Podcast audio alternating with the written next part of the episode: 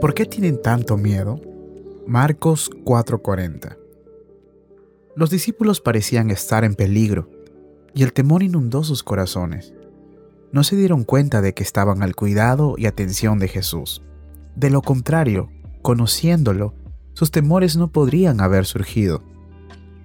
Amado, tú estás en manos de tu amoroso Salvador. Él se ocupa de ti y de todas tus preocupaciones.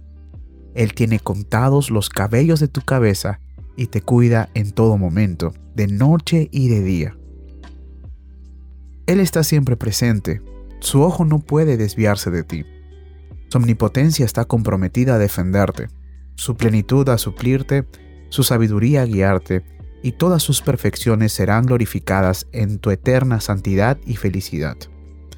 Él dice, he sido glorificado en ellos, ¿Por qué tienes tanto miedo? Jesús es una ayuda muy presente. Es un amigo que ama en todo tiempo. Es tu escudo y será tu mayor recompensa.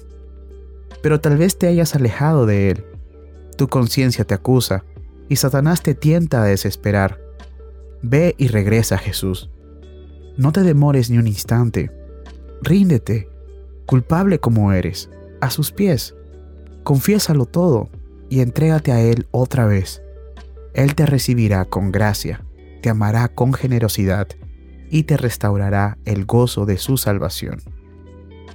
Los santos jamás deberían desmayar, ni hundirse en el temor sin esperanza, porque cuando menos esperen su ayuda, el Salvador se hará presente.